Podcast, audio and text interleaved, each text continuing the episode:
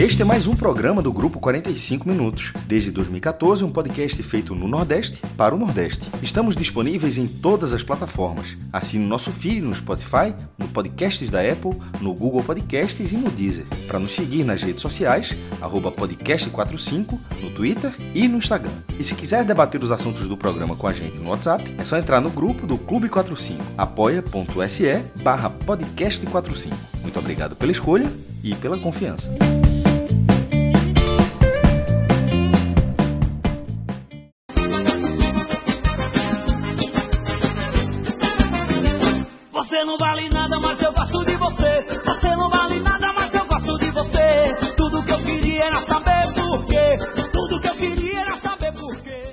Sejam todos bem-vindos e bem-vindas a mais um podcast especial sobre os campeonatos estaduais. A gente tem gravado esse programa sempre às quartas-feiras. Essa, na verdade, é a segunda edição. E o foco principal da edição de hoje, não poderia ser diferente, as partidas do esporte e do Santa Cruz pelo Campeonato Pernambucano. O esporte perde por 2 a 1 para o Salgueiro. Santa Cruz empata em 1 a 1 com o Central. E no Campeonato Baiano, a derrota do Bahia para o NIRB. Tá? Teríamos também o jogo do Vitória, mas o alto número de casos de Covid-19 na Jacuipense acabou adiando a partida. E esses jogos, inclusive, acontecem em mais um dia que o Brasil registra recordes no número de mortos né, pela Covid-19. Mais de 1.900 pessoas.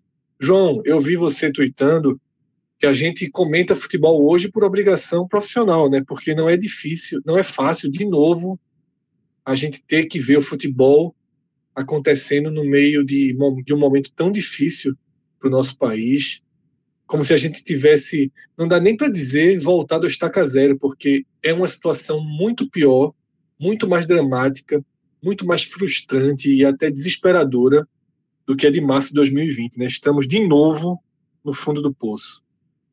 Exato, Fred. A gente está aqui comentando, porque esse é o nosso dever, esse é o nosso, nosso trabalho, a gente faz é, isso já há algum tempo.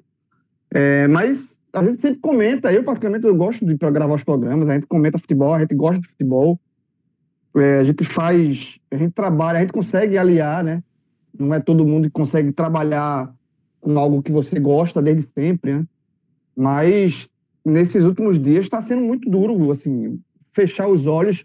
Porque quando a gente fala de futebol, e a gente vai comentar aqui os estaduais, é, a gente é meio que entra numa bolha para falar de futebol, assim, os resultados, quem jogou bem, quem jogou mal. E, e, nessa hora a gente tem que deixar um pouco de lado o, o todo o resto, né, do que está acontecendo no Brasil, essa tragédia que está acontecendo no Brasil, mas tem dia que é muito difícil. É, é muito difícil você é, entrar nesse modo é, futebol, sabe assim, 100% futebol. É, e esses, esses últimos dias, com esse crescimento absurdo de, de casos de morte, a gente chegando aí beirando 2 mil mortes por dia, tem nenhuma perspectiva de melhora. Isso é que é o mais desesperador, né? Não tem nenhuma perspectiva, pelo contrário, a perspectiva é só de piora. Então é, é impossível a gente ficar alheio a tudo isso. Assim, obviamente a gente vai é, continuar entregando o melhor produto possível para o nosso ouvinte, que também escuta nossos programas também como uma forma de válvula de escape, né? Mas tem dia que é mais difícil do que outros. Assim. E os últimos dias estão sendo muito pesados.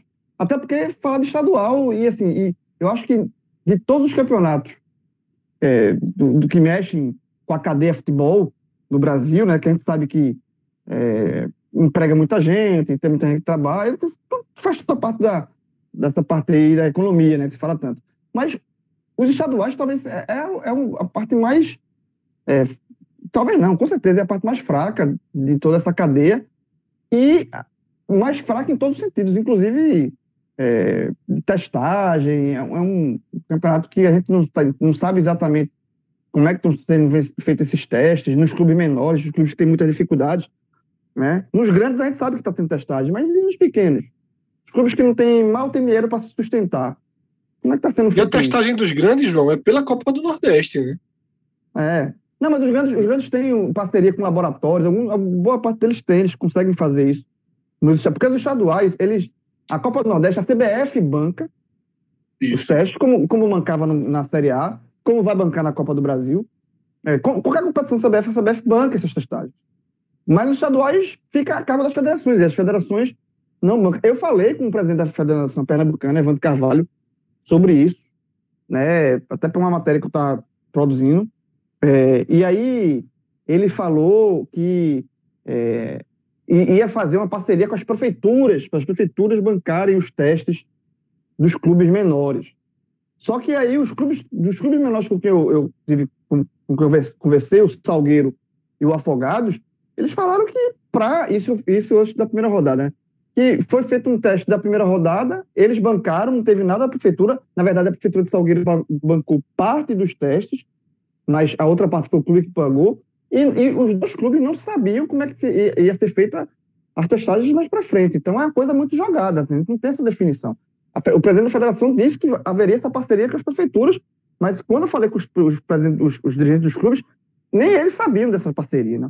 É uma coisa, inclusive, vou, vou voltar a investigar. Mas, enfim, é um, são campeonatos muito deficitários, muito, assim, que tem é, os clubes atravessando o estado por outro. Enfim, é, é, difícil não aglomerar, né? Muitos clubes desses pequenos, eles concentram todos num lugar só, numa casa. São jogadores que vêm de vários locais do país. Então, é bem difícil, assim, a realização dos estaduais nesse momento. E olhe que eu sou sempre, eu, eu, eu sou um dos caras que, é, talvez aqui do podcast, que tem um, um pouquinho mais de apreço pelos estaduais. Eu, eu, gosto dos estaduais. Eu acho que tem que ser reformulado, mas isso é uma outra discussão. Mas eu não, eu não sou, eu sou contra o fim dos estaduais, por exemplo. Esse negócio de fim dos estaduais eu sou contra. Eu acho que tem que ter, enfim, de uma forma ou de outra. Agora, neste ano específico, neste 2021 específico, sem público, sem nada, não acho que não tem por que ter os estaduais, sabe? Eu acho que isso é uma forçação de barra, como tudo na tudo tudo está acontecendo no Brasil, tudo está sendo uma, uma enorme forçação de barra. Foi uma, foi uma forçação de barra para realizar o brasileiro, foi uma forçação de barra para terminar as competições. Agora, imagine isso com os estaduais, assim, é uma forçação de barra turbinada. E aí, quando você tem rodada estadual com 1.900 mortes por dia, recorde, não, não é impossível você. Você tem que ter muito coração de gelo para não se afetar com tudo isso. E em Minas Gerais, inclusive, Lisca, né, no jogo do Atlético Mineiro, deu um depoimento muito forte, né, está perdendo amigos, treinadores, perdendo amigos e se colocando na condição de estar apavorado, né, por ter que seguir com o futebol, por ter que é. seguir com o trabalho. Lisca é, deve ter feito referência a Rui Scarpino, né, um treinador que fez história no futebol do Nordeste. Exato. E foi mais uma vítima, né? De, 59 nessa... anos. Isso, 59 anos. Faz, é, é, passou pelo. Foi muito campeão no futebol do Maranhão. É, passou pelo Ceará rapidamente, passou é, no futebol do Piauí. É um cara que também tem passagem no, no, no futebol do interior de São Paulo. É um, é um nome, para quem acompanha o futebol mais raiz, é um nome bem conhecido. Quando eu vi a notícia da morte do Luiz Carpino, eu não fui. Não foi um nome que. Quem é Luiz Carpino? Não, eu sabia quem era Luiz Carpino, eu já ouvi falar. É um treinador que rodava mais nesse futebol, nessa, na prateleira de baixo, né, do futebol é, brasileiro, mas é mais uma vítima, né? É, enfim, o futebol também está perdendo suas, suas profissionais. Né? Isso. É, então, todo mundo está perdendo, infelizmente. É, 1.900 pessoas morrendo por dia não tem como ser diferente. Todo mundo perde alguém, todo mundo perde um pouco. Né? E, enfim, como o João falou, nosso compromisso profissional segue, né? os jogos estão acontecendo, a gente segue fazendo também a nossa cobertura. E Desses três jogos que são os principais temas dessa edição, é natural que a gente comece pelo jogo que causa maior questionamento, digamos assim, que é justamente a derrota do esporte em plena Ilha do Retiro para o Salgueiro por 2 a 1 tá? O esporte que, eu diria até surpreendentemente, mas talvez eu esteja sendo inocente, ao tratar como surpresa, o esporte ele não repetiu a linha de escalação adotada na estreia contra o Veracruz e mandou a campo basicamente o que ele tem de força máxima disponível nesse momento. Ao invés de dar continuidade ao trabalho realizado na primeira partida focado em um outro elenco, que poderia, inclusive, ter enxertado com peças que foram começavam a ser utilizadas no time de cima, como Gustavo, meia, né, que estava no elenco da Série A, não jogou o primeiro jogo contra o Veracruz. Poderíamos pensar em Juba, né, que jogou pouco na Série A. Everton, eu já teria até alguma discussão, porque Everton é um cara que, nesse momento, é a principal força ofensiva pelos lados do time. Mas era muito mais lógico, muito mais. É, até uma forma de proteger o momento do clube, você dar continuidade a um outro elenco, a um time mais jovem, para tentar dar, dar experiência a esse time, conhecer melhor os potenciais desse time, sobretudo diante de um elenco tão vulnerável como é o elenco do esporte. Você poderia construir mais alternativas. Porém, o clube repete de forma inacreditável, passo a passo, o mesmo script, o mesmo erro de 2020. O Fred, mesmo tu erro. Só, tu só quis pensar diferente. Eu, a gente lembra até o jogo do Santa Cruz. Eu não falei nem do Salgueiro. Eu disse, vai ser essa escalação contra o Santa? Eu duvido. Aí teve ali um princípio de debate, assim, era querer acreditar para não acontecer o erro, mas assim, é o perfil da direção. É, é e repete algo, o mesmo é erro. Além do, é algo que vai além da comissão técnica, é o perfil de quem comanda o esporte. Exatamente. E esse erro é montar a coxa de retalhos. É você sair colocando o que tem ali à disposição, uma mescla de reservas de desempenho pífio, reservas cuja presença no clube é injustificável, com alguns garotos. Jogadores com ritmo, mesclando jogadores que não têm ritmo, não tem como esse pega na rua, como essa coxa de retalhos, render, render mais do que um time da base, recém saído da base, um time alternativo, bem treinado. A repetição é muito importante no futebol. Só com repetição, os jogadores mostram evolução. Tá? Para mim é muito questionável, mas muito questionável, o esporte entrar em campo com Márcio Araújo, o que é que Márcio Araújo, um estovo que o esporte contratou em 2020, Márcio Araújo vai ser útil em que em 2021? Faz parte do planejamento ter Márcio Araújo no time principal? Não é possível que faça parte. Então, eu não entendo por que Márcio Araújo joga e não Ítalo, que é um cara em que se acredita ter potencial, por que não dá o jogo inteiro a Ítalo? Um time que não tem nenhum ponta nesse momento. Não tem nenhum atacante de lado nesse momento. Por que ao invés de colocar Paulinho, que chegou, que jogou bem contra o Veracruz, por que não testar Paulinho durante 90, se ele não aguenta 90, 60, 70 minutos, mas de titular? Porque prefere improvisar a Juba, lançar a Juba como ponta, que a gente já sabe o que pode entregar ou não, inclusive passa por um momento ruim. Por que não coloca Elias, um lateral promissor, que foi bem também contra o Veracruz? Por que deixar Ricardinho improvisado? O esporte vai contar com o Ricardinho improvisado? Ricardinho vai ser improvisado em que momento? Sabe? São escolhas muito questionáveis que, para mim, geram o dano que essa partida causou. Porque perder não vai nem vem. Perder de Salgueiro não vai nem vem.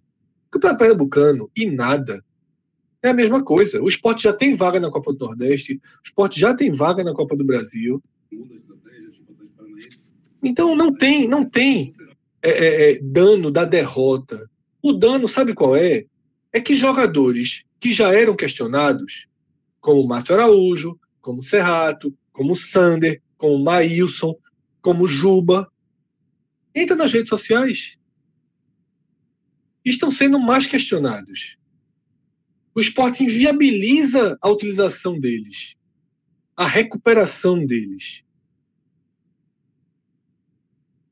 E sobra para a própria direção de futebol que tenta se livrar dessa pecha de ser atrasada, antiquada, que está às vésperas de uma eleição, que tem como, nas mãos o argumento da, da sustentação da permanência na Série A, e sequer consegue preservar esse argumento repetindo erros absurdos de 2020, erros que inclusive trazem esse DNA que tanto é questionado do futebol ser comandado com a visão retrógrada. Então, é um jogo de perde-perde. Perde no placar, perde no futebol, perde no ambiente. Cássio, traz aí tua visão desse. Não do jogo, né? Porque o jogo é o que menos importa, mas dessa escolha do que o esporte colhe. Assim, o tempo vai passando, Fred, em relação a situações do tipo, porque ano passado já não era uma regra. Você pode gostar do pernambucano, pode ter todo esse tesão do pernambucano, mas em alguns momentos, assim, é, você precisa observar um cenário mais, mais propício para o que, o que é melhor naquele momento para o time. A estreia, o resultado da estreia do esporte contra o Vera Cruz, eu imaginei que aquele ali teria dado duas rodadas por baixo de lastro, de tropeço para aquele time. Porque venceu, e nesse Pernambucano, como são seis vagas em nove, o que, o que a direção quer, eu imagino, é não repetir o vexame do ano passado, não passar na primeira fase, mas esse, essa, é, é, esse regulamento de seis e nove duas vitórias, três vitórias, tu já está ali no G6, já está na colocação boa, já tá e vai priorizando outra situação. A vitória sobre o Vera Cruz, assim, pavimentou, até porque foi o esporte, entre aspas, visitando, o jogo foi na Arena Pernambuco, e veio, veio esse jogo contra o Salgueiro, é, assim, parecia lógico que aquele time fosse é, utilizado novamente, até porque o esporte joga na Copa do Nordeste no sábado, e, e depois vai jogar a Copa do Brasil já na outra quarta-feira se, se fala tanto de, de, de é, se fala tanto de desgaste ah, na quarta-feira da Copa do Brasil, que é o que importa, possivelmente vão ter algumas peças que não atuaram agora. O Pernambucano poderia estar ali caminhando de forma paralela, sendo o esporte principal, a instituição esporte jogando, mas com um time reserva, um time que começou com um resultado positivo. Vou nem dizer que começou bem, porque o primeiro tempo foi ruim contra o Veracruz, mas que começou com um resultado positivo, jogando melhor no, no segundo tempo. Aí, como você falou, o esporte optou por utilizar alguns daqueles jogadores nessa partida, mas é, com outros jogadores que, assim, não têm uma função no clube. Assim, que a, a utilização de Márcio Araújo é, é inacreditável. É, Ricardinho acabou sendo sacrificado numa, numa, posição que não é a dele, não faz o menor sentido, então. Ele é um jogador, um jogadorzinho feijão com arroz ali. Na hora que você faz, bota para o cara para qualquer outra situação, a, o time, como você falou, um time sem ponto, um time sem. O, o esporte nem jogou tão mal. Assim, o, o esporte, na verdade, no segundo tempo, merecia até ter vencido o resultado no final, o Salgueiro venceu, foi, é, foi um excelente resultado para o que o Salgueiro jogou no segundo tempo, porque um a um tava, já estava, o Salgueiro já estava aceitando um a um, mas aí o Sport deu um escanteio e, e o Salgueiro virou a partida. Mas assim, fazendo justiça, eu não estou nem falando de gol anulado nem nada, falando de volume de jogo, o time até teve volume de jogo no segundo tempo, mas é como você falou, o rendimento dessa partida para esse time nem vai nem vem. A única coisa que o esporte fez ao fazer isso foi é, aceitar ser pressionado. Porque o time, o, aquele time que só tinha Serrato, é, foram três jogadores. E três jogadores do time principal, não estou lembrando aqui.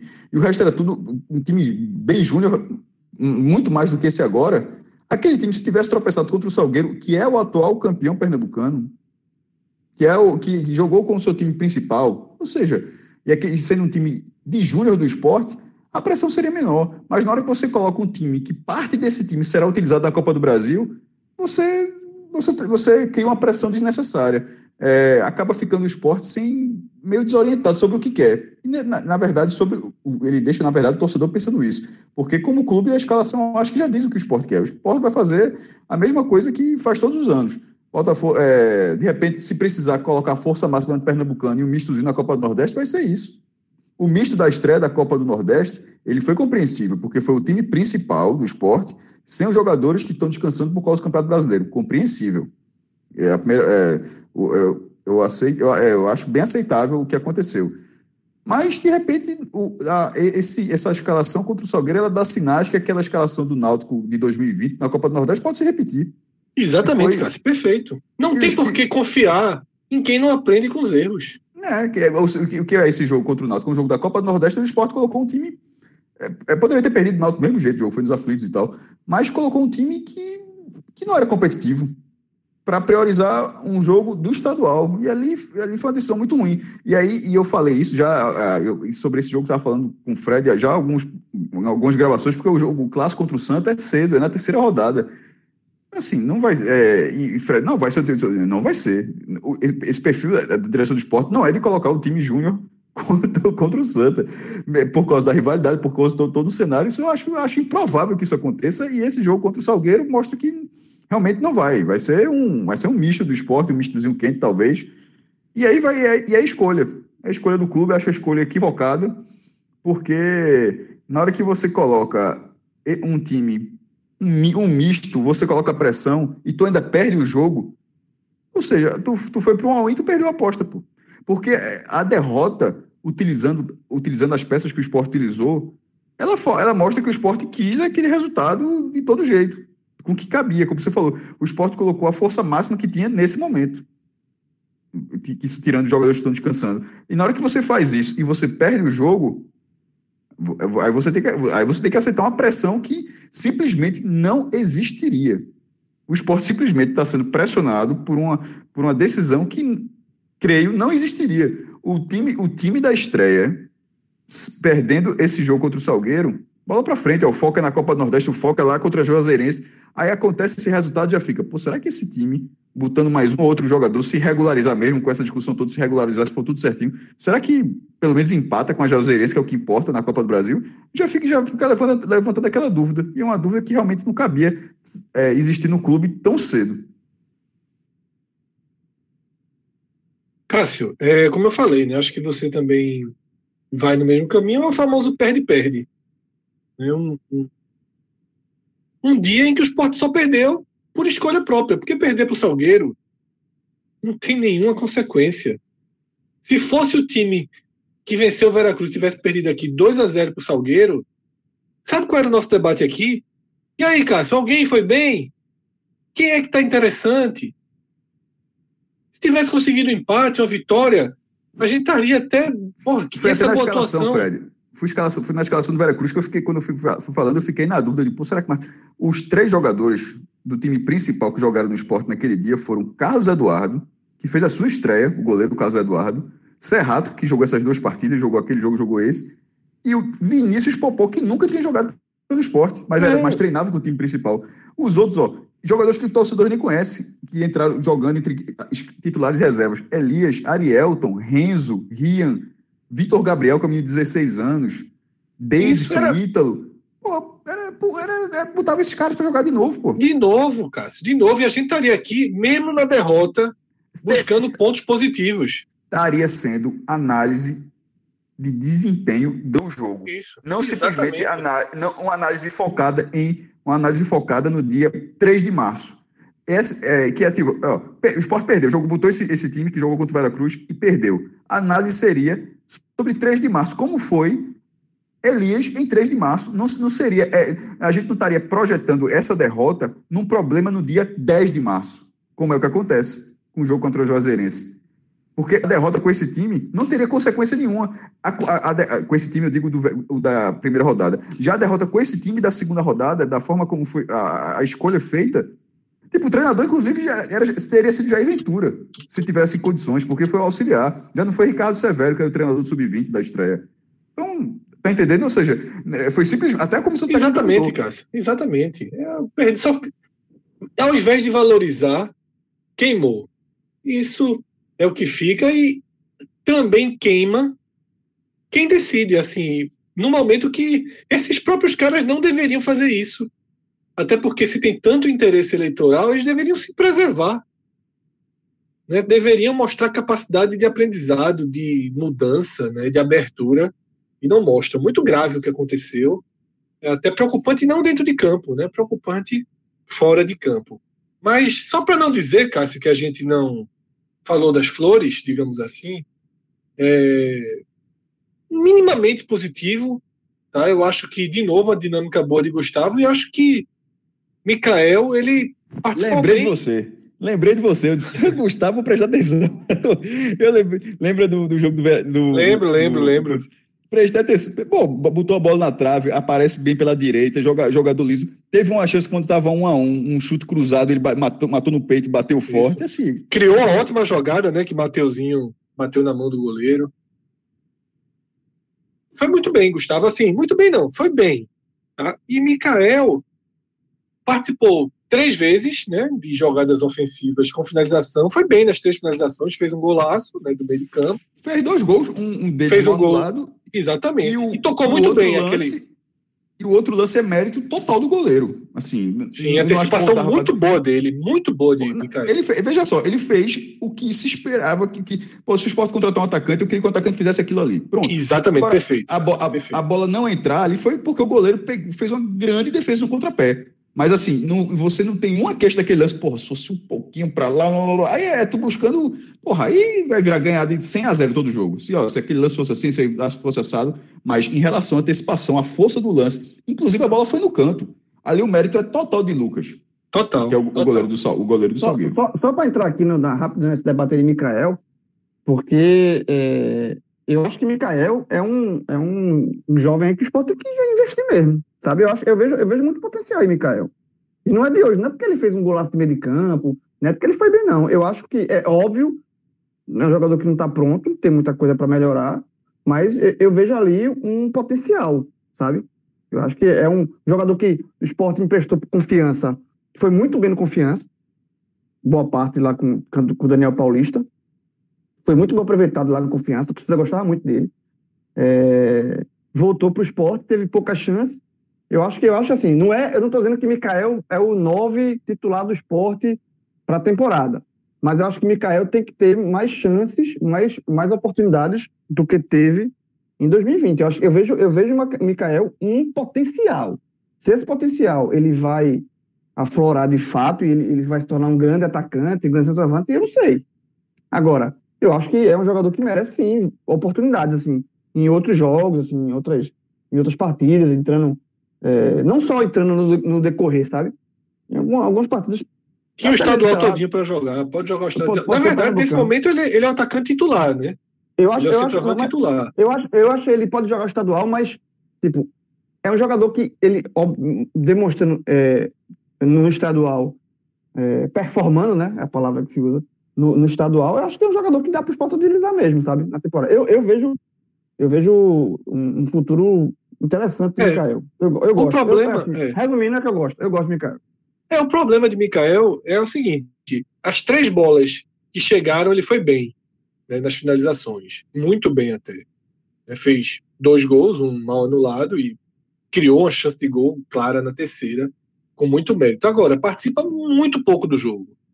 É aquele centroavante de baixa participação na construção das jogadas. Essa é a questão. Essa é a questão onde no estadual funciona, porque no estadual você pode ter pouca mobilidade e ser, e ser simplesmente um fazedor de gols.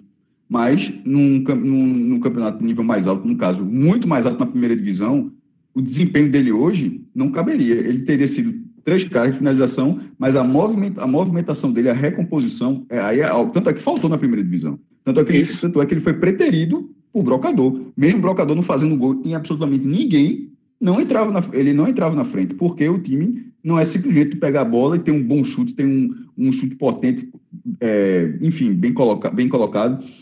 Não é só isso. Então, ele precisa. Ele tem esse fundamento, é, o Pernambucano pode servir para que ele desenvolva isso, para que realmente. Porque é importante o cara ter um faro de artilheiro em desenvolvimento, vinha tendo pouco espaço, de repente come- começar a meter gol todo jogo, é, é óbvio que vai ser positivo. Mas ele precisa ter o segundo ponto, que é, a partir de maio, o que define se ele vai ser utilizado ou não na Série A. Cássio, se ele não tiver esse segundo ponto, ele vai ser sempre o jogador para o desespero, para 15 minutos finais. Exatamente. Nunca vai ser o cara que é. pode. é. né? É a diferença do próprio Dalberto, né? Tão questionado que é um cara que tem uma entrega muito maior.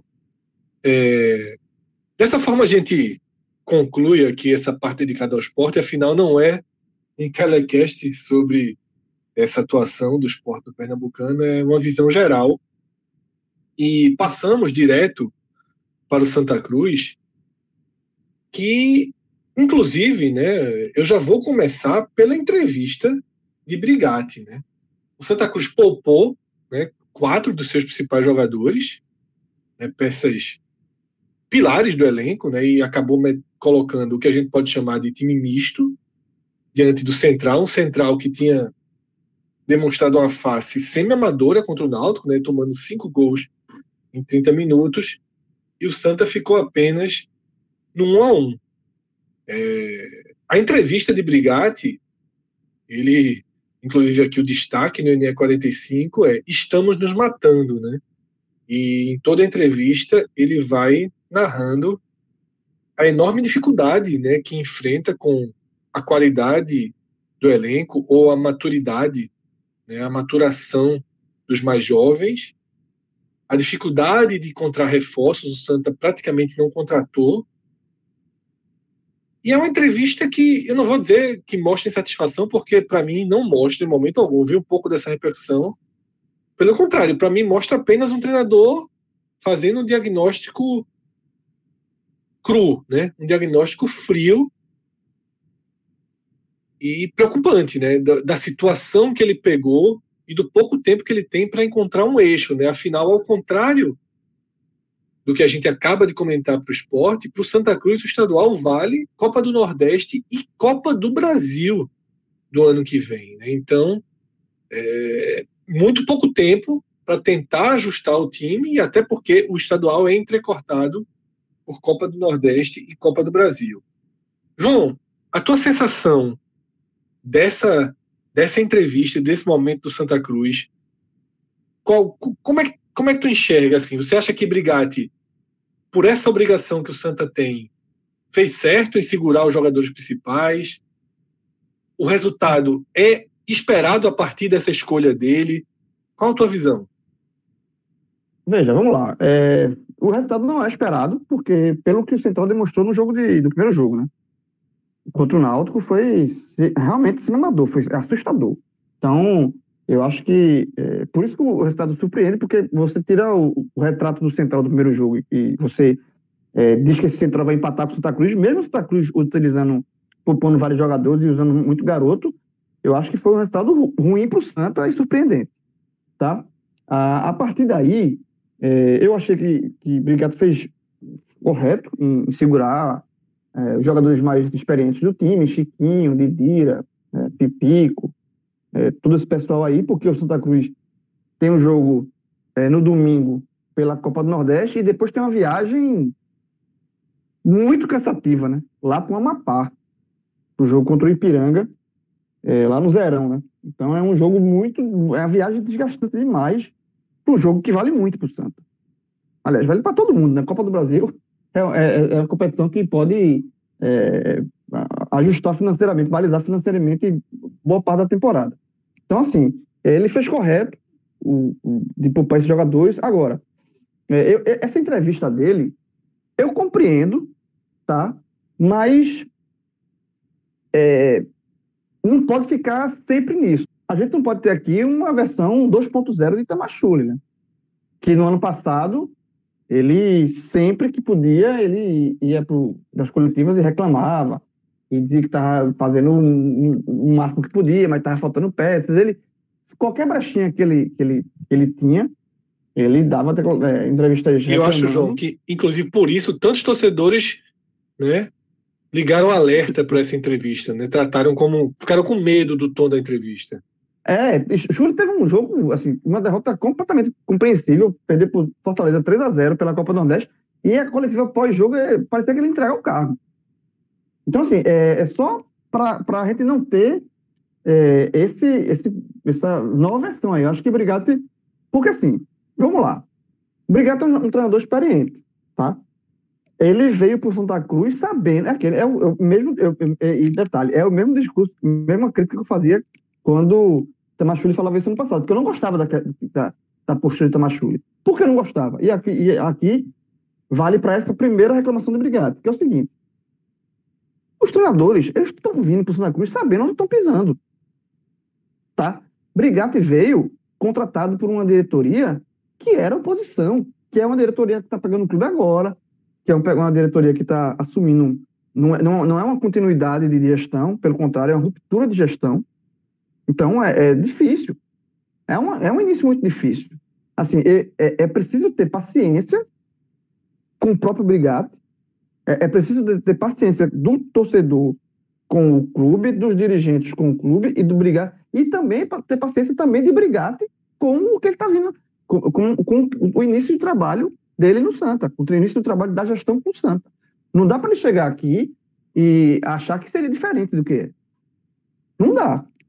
Não, não, não, dá para pagar essa de, de, de poliana, poliana inocente, sabe? Eu acho que, é, que, seja um. Porque foi um resultado negativo que tenha sido, um, sei lá, é, a primeira, mas assim, não, não pode ficar martelando. Porque as dificuldades todo mundo sabe. Sabe, as dificuldades que o Santa encontra, inclusive de mercado, são muitas. O Santa Cruz é um clube que tem pouco recurso. O Santa Cruz é um clube que tem uma diretoria nova, né? Aí manteve, foi o, a, a, o, o, ponto positivo aí, é que manteve o, o executivo, o Ney Pandolfo, que é um cara que conhece o mercado. Porque imagina se o Ney Pandolfo também tivesse ido embora. Até as pessoas que, fariam esse contato pra, são pessoas que estão entrando no clube agora, não é, não é, um, não é tão simples assim. Então, é, eu acho que é, tem que ter. Pronto, a, a derrota do, do, pro Vitória na início da Copa do Nordeste também é um resultado que você não pode, sabe, não pode é, é, achar, reclamar aí. É um resultado normal dentro das circunstâncias. O Santa Cruz vai ter muita dificuldade, sim. Sabe? É, muita dificuldade. Tem essa questão da péssimo para ele, né? A questão do ranking, que ele, pro, pro ano que vem, para a Copa do, do Nordeste, ele só vai se ele for campeão pernambucano, o que é um, um, um ponto muito ruim, dificulta demais. Mas, assim, é, o cenário posto é de, é de, paciência, de fato, assim. Então, não, eu, assim, é, a, a, a, entrevista de Brigatti, essa entrevista mais, é, ele, ele mostrando as dificuldades, ele foi muito mais pesado do que foi contra a derrota por Vitória, porque no Vitória era como se ele tivesse assimilado, né? Aquele resultado normal, né? Mas contra o Central, não. E, de fato, eu acho que contra o Central, eu acho que, por mais que o Cruz tivesse mexido, mas manteve os três zagueiros, por exemplo, manteve o William Alves, Dani Moraes e Célio Santos, sabe? É, num, empatar para o Central, a imagem que o Central deixou no primeiro, no, no, primeiro, no primeiro jogo é ruim.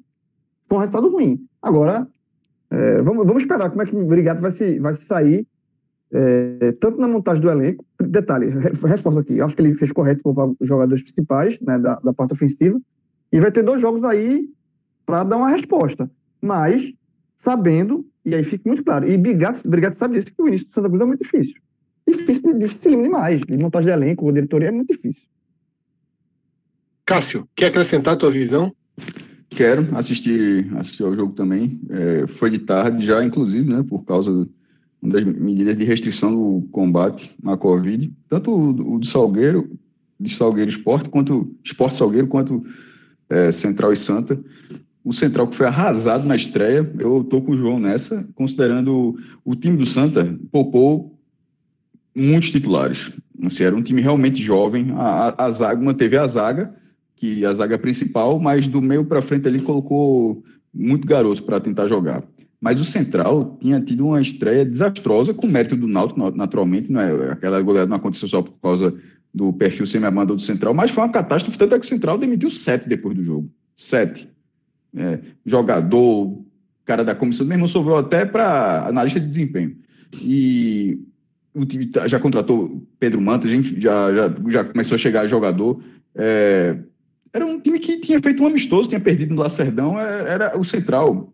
É a menor folha desse pernambucano. Para a galera ter uma dimensão do que é a crise do Central nessa temporada, ano passado, é, a folha foi de 120 mil e já tinha tido uma redução em relação a, a de 2019, o Central foi vice-campeão em 2018. Desde 2018 a folha do Central vem diminuindo. E a desse ano ficou em 60 mil reais. É a menor junto com a do 7 de setembro. A do ano passado era 120, queda de 50% em um ano. E olha que a ideia da direção era fazer uma folha de 35, arrumaram patrocinadores, aí de 35 virou 60. O Central tinha pensado, imaginar uma folha de um clube da primeira divisão de Pernambuco de 35 mil reais, era, era o que o Central planejou, mas ela ficou em 60, que ainda assim é muito baixo.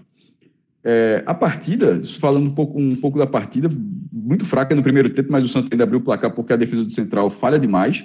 É, o próprio lance do gol, do cruzamento, a, o, o, goleiro se atrapalhou ali, achando que o Gaúcho ia entrar no, no, cruzamento, mas mesmo que tivesse chegado, ele estava em posição legal, porque a, a, defesa simplesmente não acompanha ninguém. Gleidson, que já tinha ido muito mal lá na estreia, fez o um pênalti contra é, o Náutico com um minuto de jogo. Nesse jogo ele foi expulso, e é uma expulsão muito tola, pô a expulsão que o Central tinha acabado de empatar, empatou no segundo tempo, pênalti de, de Júnior Lemos, também num pênalti infantil cometido por Sérgio Santos, abriu o braço todinho numa cobrança. Não sei, não sei é que o Santa Cruz reclamou tanto naquele lance. Assim, não sei, não é, não é reclamação natural, não, é como se tivesse um escândalo. Eu, fiquei, pô, eu, tava, eu tava vendo pelo computador, né, no Premier Play, É, mas aí quando vai para o replay mais fechado, assim, é, como é que não se marca pênalti daquele. Com ou sem VAR, aquele é pênalti, pô. O Central empatou e aos 11 já o Santa ficou com a mais. É, numa, numa jogada errada, uma jogada errada do Central. Aí quando Balotelli do Santa foi jogar, ia ficar sozinho, aí o, o defensor central, Gleidson, o cara errou a bola, pô. Ele, ele faz a falta no lance, mas ele simplesmente ele queria ter chutado a bola, espanado a bola. Então, assim, muito fraco, acabou sendo expulso. E como o jogo foi até os 52, é preciso dizer que o Santa Cruz jogou com a mais durante 41 minutos. Pô. Você jogou, mesmo com o time de garotos, mas você foi com um time. É, assim, para ver, pô, coloca, não, não, não, fala de um que está jogando com os garotos, fala de outros. Mas, o, o, pra, comparando nesse mesmo programa, porque foi o caso do Salgueiro, a gente defendeu que o Sport jogou com o time mais novo, o time mais novo tinha vencido o primeiro jogo, e por isso que ele meio que se gabaritou para o segundo jogo, e o adversário era o atual campeão pernambucano, que está jogando a Copa do Nordeste, que vai jogar a Copa do Brasil. É, é reconhecidamente mais qualificado. No caso do Central, o Santa estava enfrentando um time que vem muito mal e que estava sempre tá, tá com o Central é muito ameaçado de rebaixamento. Então, o Santa era capaz de vencer e com um a mais, eu acho que aí fica, um, fica uma cara de tropeço. É, inclusive, mas lutou bastante, mas ficou no a um. A, o, teve a chance de desempatar os 52 minutos com o Léo Gaúcho, que cabeceou, e o goleiro Murilo, que tinha falhado muito na estreia, mas fez um, uma boa defesa e, e, evitou a derrota do Central. É, vale uma estatística sobre esse jogo, Fred. Com esse, com esse empate, o Santa completou 10 anos sem perder do Central. A última derrota foi em, com jogos disputados 9 de fevereiro de 2011. É, considera, considerando esse ritmo, são 12 vitórias e 6 empates, todos os jogos pelo Campeonato Pernambucano. E, curiosamente, a última vitória do Central não foi em Caruaru, foi no Arruda, foi um 3 a 0 no Arruda. A última vitória do Central sendo mandante lá em Caruaru foi em 3 de março, Curiosamente, não, seja, literalmente é 11 anos. É, 3 de março de 2010. 11 anos que, que o Central não ganhou um jogo dentro como mandante para Santa Cruz. E aí, uma última estatísticazinha é que o Santa Cruz não perde no Pernambucano desde 6 de março, ou seja, vai completar dois anos, desde 6 de março de 2019, quando perdeu do Salgueiro. Porque depois dali ele jogou três vezes naquele campeonato, foi eliminado nos pênaltis para o Afogados jogou o campeonato inteiro 2020 sendo invicto, terminou como vice-invicto e agora já está com duas rodadas. Ou seja, é, 17 partidas com 10 vitórias e 7 empates. Essa segunda aqui é a estatística valendo, mas querendo ou não, é muito curioso, porque não, é uma sequência. Não, essa é boa, essa é muito boa. São dois anos que o Santa Cruz não perde no Pernambucano, é. sendo eliminado nos dois anos. Ele foi é, eliminado. Exatamente. É por, é por ele foi eliminado. Ele foi eliminado pelo Afogados e pelo Salgueiro na final. Mas mesmo assim está invicto. Exatamente. Agora, só um detalhe, antes de, de para a gente amarrar aqui esse, a questão do jogo do Santa, meu amigo, o gol, o goleiro, o goleiro central não existe. Veja, o gol que o Santa Cruz fez do, do Danilo lateral, né? Não, ele salvou, ele, trocou, ele trocou a falha pelo lance aos 52. Meu amigo, foi, ok, mas assim, o, o gol foi, foi bizarro. Assim, o, o Léo Gaucho estava lá para participar do lance de defesa, mas assim, não, não, não justifica Detalhe, não estava impedido, ele, ele atrapalha o goleiro, mas estava em posição legal. Então o gol foi legal do Santa, mas o goleiro estava com medo da bola, pô. Foi assim. E, e, aquela, aquele, gol do, aquele gol do Santa, daquela forma ali, estava desenhando para uma vitória tranquila do Santa. Pelo, é, era, aquele, aquele gol, gol que ali, o Central levou era, era o gol da primeira rodada, João. É, exatamente, era reforçando, exatamente. Era reforçando a imagem do Central na primeira rodada. Aí depois o Santa, o Santa Cruz deu mole, o Central conseguiu um empate no gol de pênalti. E, enfim, não justifica. Assim, o, o empate foi muito ruim pro Santa, porque é o que eu falo, o, acho que o time de base do Santa, um time que fosse jogar, sei lá, Copa São Paulo, que não teve esse ano, seria suficiente para vencer este Central. Este Central. E não aconteceu. Agora a gente vai pegar aqui um voo direto para Salvador, mas antes a gente faz uma escala na N10 Esportes, tá? Um dos principais sites hoje de material esportivo do país e que a gente sempre reforça para você colocar no seu radar. Tá? Certamente tem um ou dois que você já tem, que são os mais populares, já estão aí há décadas no mercado. Mas sempre que você quiser a camisa do seu time, um calção para jogar futebol, uma camisa para ou um tênis para correr, uma touca de natação, uma raquete, uma luva de boxe, um, uma bola de vôlei ou de basquete. Rodrigo, inclusive, né, um dos nossos editores, comprou uma bola de vôlei na N10 Esporte com uma promoção inacreditável, né? Uma promoção daquelas que, que você acredita, Rodrigo, demora Rodrigo a joga. Rodrigo joga vôlei. Eu acho que ele nem, nem joga, viu? Mas a promoção era tão inacreditável que ele comprou para depois ver o que é que faz com a bola. O Rodrigo é, é atento às oportunidades. E aí eu dou essa, essa dica, né? Coloca no seu radar, porque quando você quiser um produto, você faz a busca. Eu dou um exemplo, eu comprei essa semana uma camisa, camisa casual da Lecoq, e, e, e uma marca francesa, né, que já foi muito comum no futebol, já foi Acho que até a seleção brasileira já usou Lecoq. Posso estar enganado, mas tenho essa, essa imagem. O francesa esporte com usou. certeza. Eu acho que A foi francesa- Argentina. a fran- a Não, francesa. Argentina, é isso mesmo, Cássio. Já Argentina, exatamente. Brasil perfeito, sempre, Brasil perfeito, foi. Umbro, e depois da Umbro, depois muito. A Argentina, a Argentina me- é a de Maradona, de 85. É a de Maradona. É, Brasil é foi Umbro, 16. Adidas, é, Brasil foi Umbro, Adidas, Topper, E a Nike Lecoq foi e Nike, né? E a Lecoq foi foi Argentina, isso mesmo. Foi um ato falho aqui. Mas o esporte já foi Lecoq, por exemplo, está voltando ao mercado. Eu comprei uma camisa, ela estava 30 reais mais barata. 30 reais, fora o código podcast 45, que dá mais 10% de desconto. Tá? Em todo o site, inclusive na seção de outlet. É desconto em cima de desconto, por isso, coloca no seu radar n10esportes.com.br, esse esporte, S no começo, S no final, tá? Coloca no seu radar, faça sua busca, tem sempre promoções envolvendo os clubes do Nordeste. A N10 abraçou, junto com o podcast, essa causa do futebol regional. Então, numa semana de um grande resultado, tem desconto acima de 10%, 15%, 20% em camisas do, dos, de clubes como Bahia, como Esporte, Ceará, Fortaleza. A gente teve isso ali na reta final da Série A. Quem estava ganhando durante a semana era desconto em cima de desconto. n10esportes.com.br. Agora a gente chega a Salvador, também para analisar um resultado negativo. O Bahia perde para a Unirb, mas Meu perde. amigo, não- esse tela de estadual não tem vitória pra ninguém. Tem não. Telefone. Pelo amor de Telefone. Deus, meu. É problema, né? É problema. Estadual é problema. Agora, ao contrário de tudo que a gente analisou no esporte, o Bahia tem um escudo de estar utilizando outro elenco. Claro que vai ter alguma preocupação, que esse elenco não está rendendo tão bem quanto o ano passado, mas é outro elenco. Essa crise não atinge o rumo do Bahia na temporada.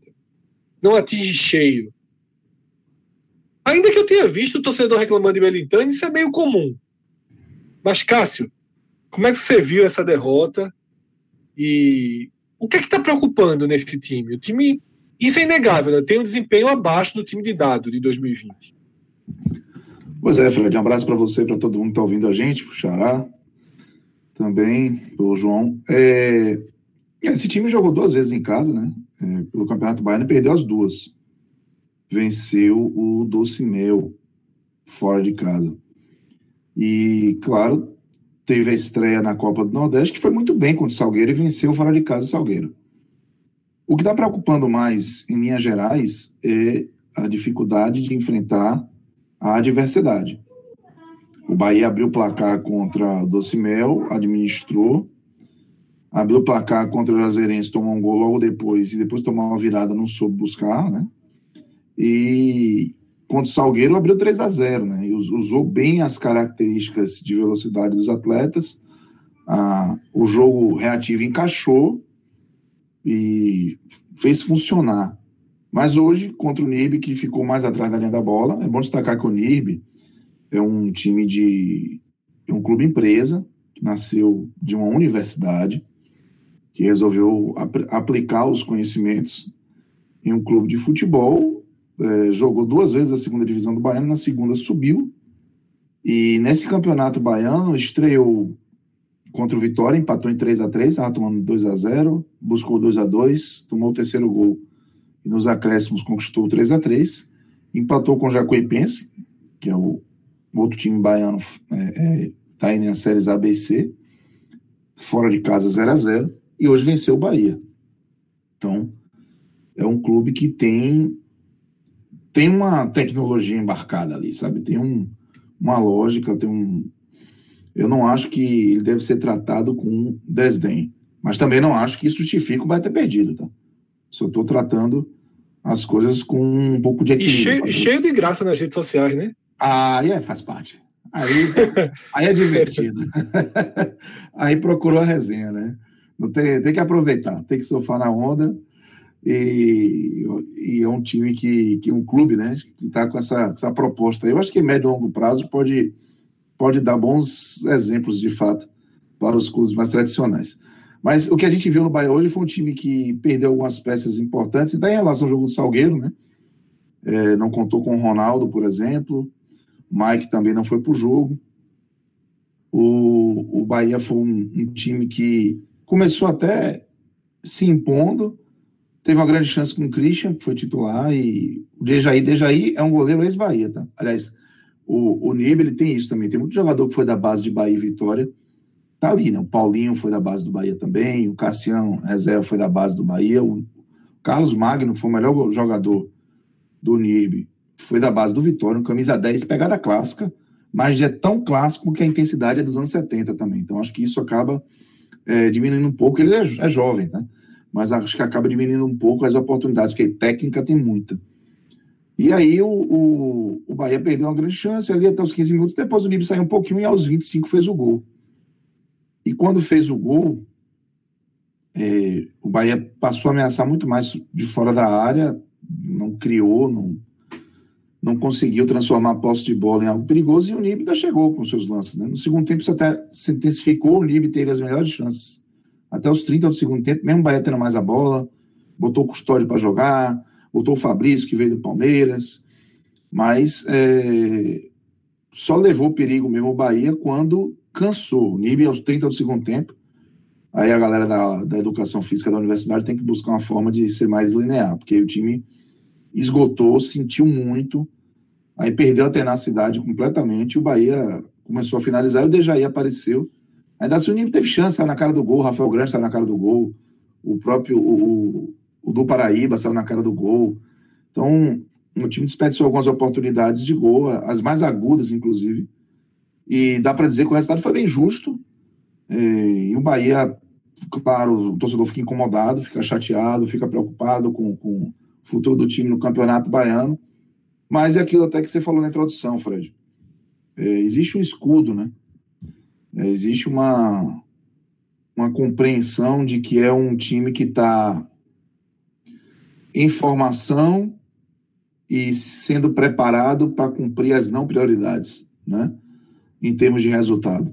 O Campeonato Baiano não é prioridade, o Campeonato Baiano foi. É o Bahia vence há três anos seguidos. Lógico que tudo tem valor, se vencer quatro anos seguidos tem valor, faz história. Se vencer esse ano, é o quinquagésimo do clube, faz história. Mas, diante de tudo que o Bahia está projetando, desejando, e do ponto de vista financeiro, tem muita coisa. Então, o torcedor fica incomodado porque é do jogo. E é bom, né, que se incomode por perder. Não acho que tem que ter, ah, perdeu tudo bem. Mas é, não dá para fazer uma tempestade, não. Acho que muita jornada, eu ia falar jornada aí tô, por causa desse povo da internet aí falando do, do, do Big Brother. Não, não, por favor, tira essa, essa palavra. É isso, deixa quieto. Mas é, desempenhos individuais foram muito abaixo assim, de boa parte dos atletas hoje. Sabe?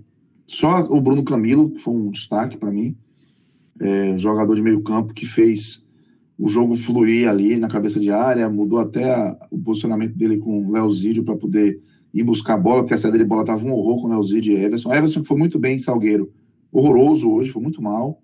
Marcelo foi muito bem em Salgueiro, foi titular nada, não apareceu para o jogo, não conseguiu fazer um pivô. Christian foi mal, perdeu essa chance, não teve. Então, assim, o Filipinho atrás esquerdo também não foi bem. Então, muito desempenho abaixo da crítica. O Cláudio Prates não estava nem no banco, foi o Hamilton Freitas que comandou o time. Cláudio Prates é, gripado, suspeita de Covid, então, por precaução, não foi para o jogo. E aí o Bahia perdeu, né? E, e, lógico que em termos de classificação fica uma preocupação, porque o Bahia já perdeu dois jogos em casa e está apenas com três pontos mas é, diante de tudo que vem pela frente ainda com, do Bahia, vem Copa do Brasil, uma agenda muito apertada com Copa do Nordeste, com clássicos. Depois o Campinense vai pegar o Vitória duas vezes, uma pela, Copa do Nordeste, outra pelo Campeonato Baiano, depois da pega o Esporte, que é um clássico regional. Então, eu diria que é, é para se ter calma com o que aconteceu e, claro, é, cobrar desempenho, alternativas, cobrar que o Bahia é, encontre repertório para enfrentar propostas e situações de jogo diferentes. E acho que tem uma questão também que acaba pesando muito em cima do, do, do Cláudio Prates, né? o Cláudio Prates é um auxiliar fixo do clube, ele não conseguiu dar uma resposta confiável no comando técnico, mesmo levando em conta todas as situações, só pegou bronca, né? Quando o Guto Ferreira saiu, ele pegou o Bahia lá em 2018, em dois jogos, ele empatou com o Botafogo em três jogos, perdeu do Paraná Clube, que era saco de pancada, fora, empatou com o Botafogo em casa nos acréscimos, gol do Corinthians nos acréscimos, antes da Copa do Mundo, depois chegou o Anderson Moreira. É, e ano passado ele também assumiu em alguns jogos, na transição entre o Roger e o Mano, empatou fora com o Inter, perdeu do Grêmio. É um técnico que tem é, deixado a desejar em termos de resultado e não tem trazido nenhum tipo de grande inovação, né? E repito, eu, eu compreendo uma, uma situação sempre emergencial que dificulta a aplicação de, de conceitos próprios. Né? Normalmente tem que dar sequência ao que está sendo trabalhado ou mudar muito devagar. Mas, é, lógico que fica uma preocupação. E aí, a partir do momento que ele está assumindo o time de transição, né, com um trabalho, assim, basicamente feito por ele, e a gente tem a referência do trabalho de Dado Cavalcante do ano passado, os questionamentos já chegam. Né? Eu me fiz uma pergunta que até um torcedor fez no Twitter, vou até lembrar de, de responder a ele. Se, ele se eu sinto confiança no trabalho de Cláudio Prates, eu lamento em dizer que ainda não sinto. Não sinto.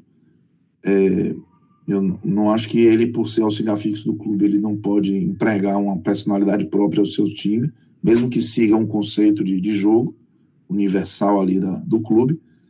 E eu sinto que o Bahia com ele é um time que não tem essa personalidade e, e também não, não converte, não gira a chave, não vence, né?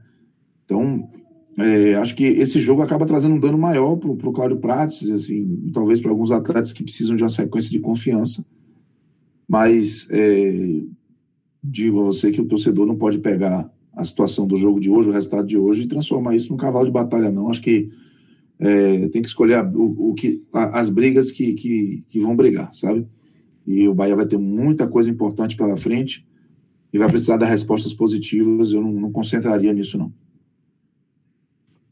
É isso. O escudo serve justamente para isso, Cássio. Um tema que foi o tema de abertura do nosso programa passado, né, que abriu essa, esse especial dos estaduais. A gente começou muito sobre o exemplo do Bahia e, inevitavelmente, acabou sendo tema diretamente relacionado às escolhas bem questionáveis que o esporte fez, né? optando pelo pega na rua, pela mistura, pelas improvisações e não pela continuidade, que é o que o Bahia faz. O jogo do Vitória foi um jogo adiado, Cássio. Sim. E a situação aí na Bahia, aqui em Pernambuco, também já muito grave. Tem se conversado, tem se especulado que pode haver uma paralisação, porque na Bahia a gente já tem o caso de jogo adiado. Pernambuco ainda não tivemos esse cenário. Oh, só para você Tem entender. algum- Sim. Pode seguir, Cássio. Não, beleza. É, eu, eu, eu penso, Fred, que, que está acontecendo, mas não estão se falando. Mas assim, o Campeonato Baiano já está todo mexido na tabela. E hoje a gente teria uma quarta-feira inédita. Né? Iam acontecer, é, Fred, quatro jogos por quatro rodadas diferentes. Olha que loucura. O único jogo de fato da quarta rodada era o Vitória Jacuipense, que foi adiado. Mas os outros jogos que aconteceram seriam por rodadas diferentes. Bahia Unive, por exemplo, que aconteceu hoje, foi pela terceira rodada. É, é, a gente tem um, um quadro de, de infecção que aconteceu grave no Vitória da Conquista, teve agora no Jacuipense, e a gente está vivendo aqui na Bahia também um caos.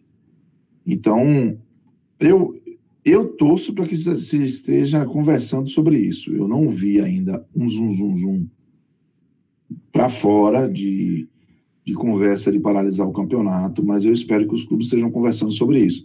Porque eu até vou até aproveitar aqui o espaço para isso. É, quando me perguntado com a minha opinião, eu vou dizer a você que depois do ano passado, eu tenho eu tenho muito cuidado em eu não sou especialista em, em pandemia, mesmo com esse ano de experiência do que a gente viveu, eu tenho muito cuidado em afirmar que o futebol tem que parar ou em afirmar que o futebol não tem que parar. Eu me reservo o direito de ter prudência na opinião. Eu consigo pensar o futebol como uma boa ferramenta de entretenimento para quem vai ficar em casa, mas eu também enxergo o futebol como um catalisador de situações que não são desejadas para o momento, e eu enxergo também o futebol como uma, um, uma, um campo de atuação, um campo profissional que envolve pessoas. Pô. E se tem pessoas, tem risco, né? E risco para quem está dentro do ambiente. É, então, é, eu, o meu sentimento é que se deveria parar, certo? Que se deveria parar.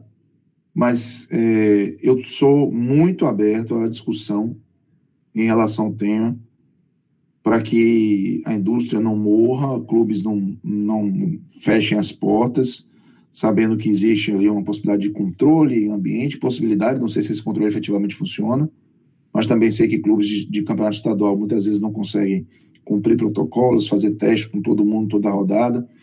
Sei que jogador muitas vezes é, é como, é, como a gente está vendo no brasileiro de forma geral, são pessoas que acabam não respeitando é, situações de, de isolamento e aí colocam em risco não só ele, mas todo o clube.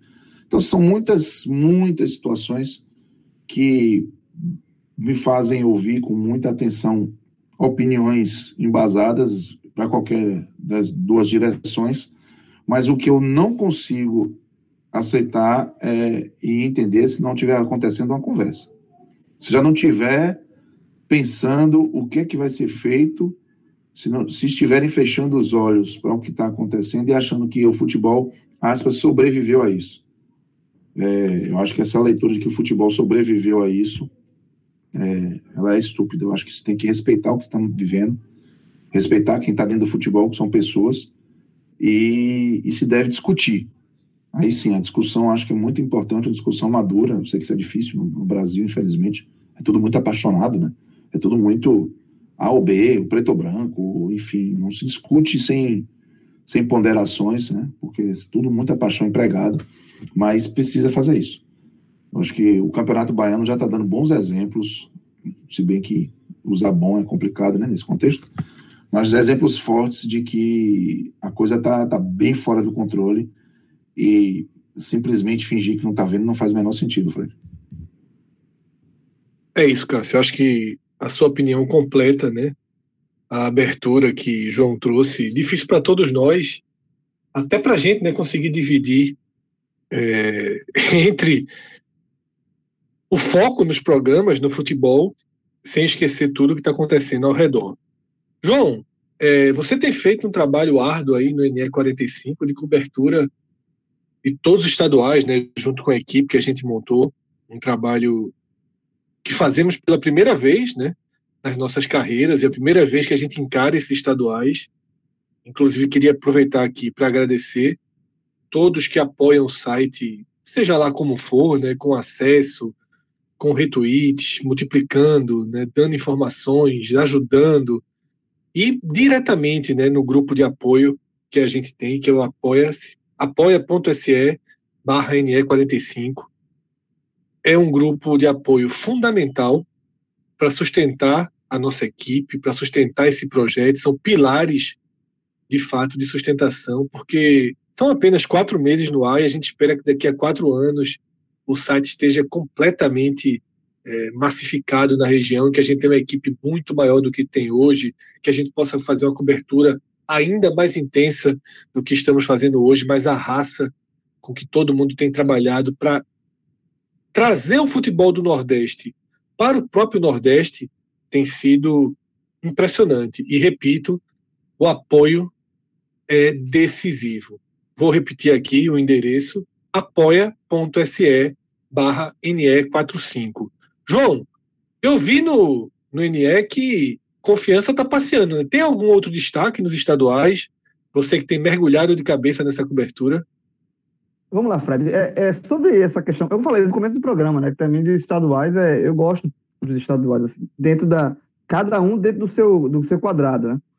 É, porque é, nos estaduais a gente passa a ter, e, e o NE45 ajuda muito com relação a isso, a gente passa, volta a ter contato com alguns clubes que saem do nosso radar no segundo semestre.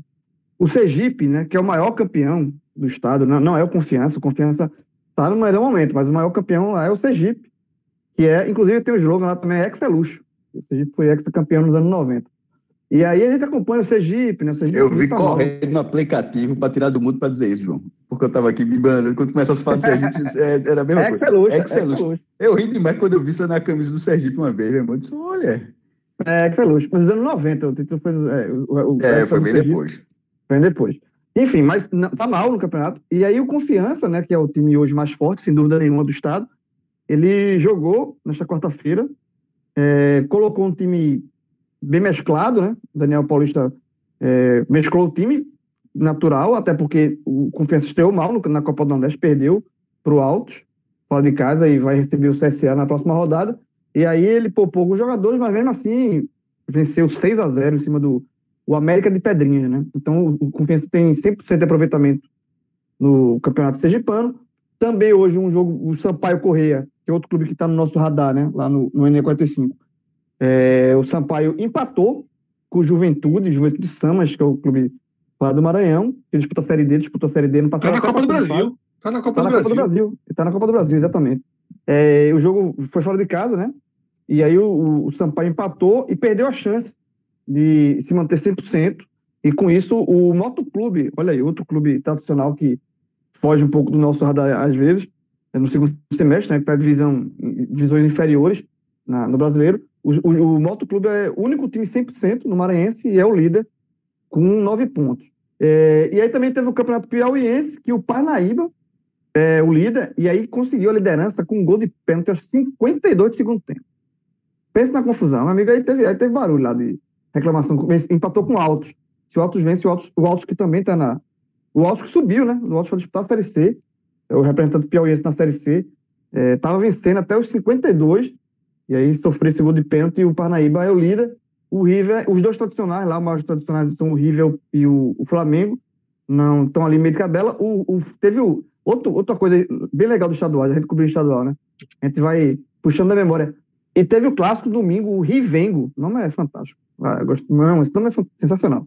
E aí o Flamengo venceu 2 a 0 eh, o River e quebrou um, um jejum aí de cinco anos sem vencer o rival, mas o líder lá é o Parnaíba. E detalhe, nem Flamengo nem River estarão na, na, na Série C, desculpa, na Série D do, de 2021. Tá aí, João agora, o homem do giro pelo Nordeste, tá vendo, João? Isso é, o cara não para mais, não, pô. Isso é bom demais. É bom demais, pô. É, é- não, olha só, eu sou, eu sou o Mané Queiroz do NE45, que, é, que era o giro, giro, giro no plantão, né? Na parte final do plantão, era giros estaduais. Detalhe, eu escutava. Na João, minha, isso como- forma caráter, porra. Quem é que não ouviu? Eu, detalhe, e com, Cá- Cássio, e quando tinha, a placar vinha, né, com a, É, os tabelões, porra, João, pra de vez em quando a gente é foda, de vez em quando. Bicho, tu tá roubando a fala do outro. Eu ia dizer, juro, meu irmão, juro, juro por Deus, por qualquer Era, coisa, eu ia dizer exatamente isso. Quando eu falei, eu ia dizer exatamente isso. Que a, a minha frase era: quem escuta isso era a mesma pessoa que, que lia o tabelão da placar inteiro, meu irmão.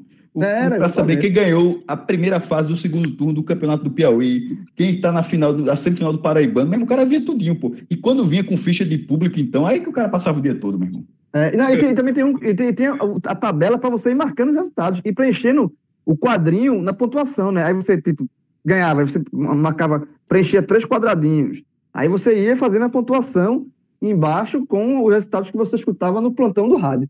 Eu fiz muito E num, isso. e num né? momento mais antigo ainda vinha toda. Todo, João, essa foi, essa foi uma buscada, João. De quê?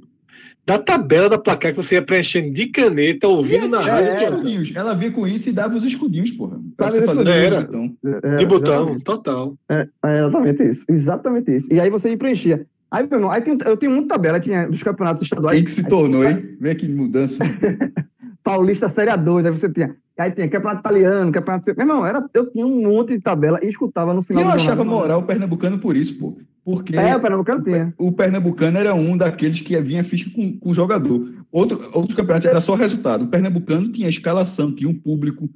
é, É. tinha- era um acompanhamento diferente, pô. Era, era, um, era o paulista, carioca, mineiro, gaúcho, pernambucano, baiano e paranaense. O Cearense não tinha, o Cearense não vinha com Não tinha, ficha. Cearense não tinha. Mas enfim, tava, estamos lá. E, e tá tudo lá no do Nordeste, tá? não vamos, no, no N45 tem tudo dos estaduais. A gente tá acompanhando Pernambucano, Baiano, Cearense, Alagoano, Sergipano, mas também tá lá o Piauiense, o Maranhense. Tá todo, tá, os novos estaduais a gente tá acompanhando dentro do possível com matéria de jogos de todo mundo lá. E sempre, turma- sempre rende um viewzinho, que é o que importa.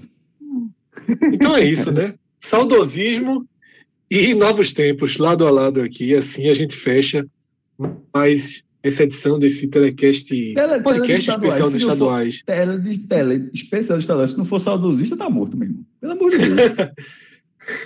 É verdade. É, é só problema e saudosismo. É. Estadual hoje é isso. É problema e saudosismo. Valeu, galera. Abraço a todos. Até a próxima. Tchau, tchau.